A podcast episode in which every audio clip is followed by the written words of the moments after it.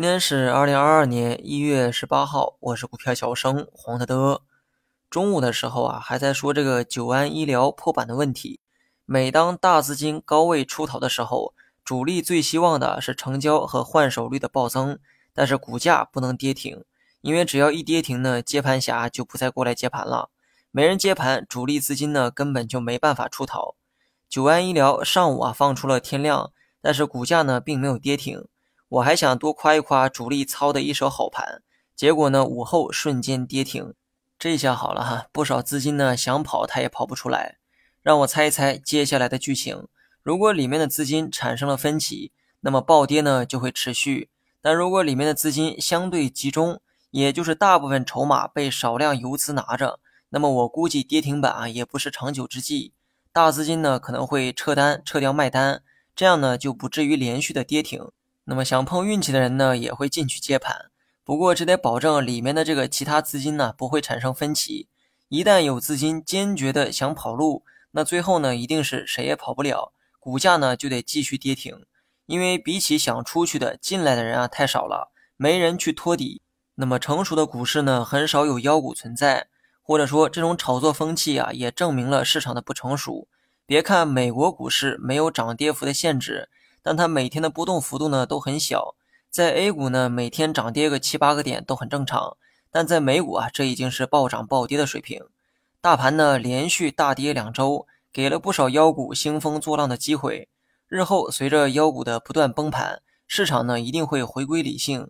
所以呢你不用管手里的票子啊跌了多少钱，你反倒应该问问自己手里拿的那个股票有没有价值。只要背后的价值逻辑还在。股价呢一定会随着市场慢慢的涨回来。今天市场呢蓝筹明显好于成长股，从指数来看也是上证强于创业板。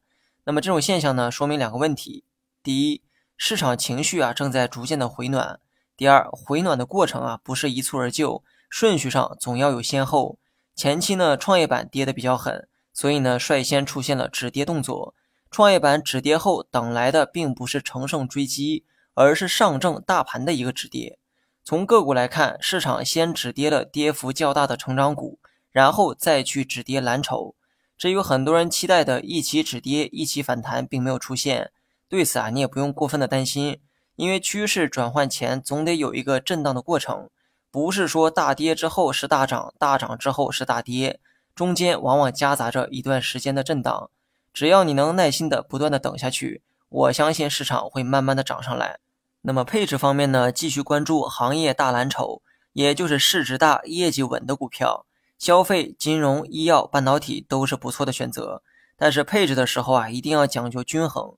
说人话呢，就是买的平均一点，不要过分相信自己的命中率。事实证明呢，多数人的命中率都不值一提。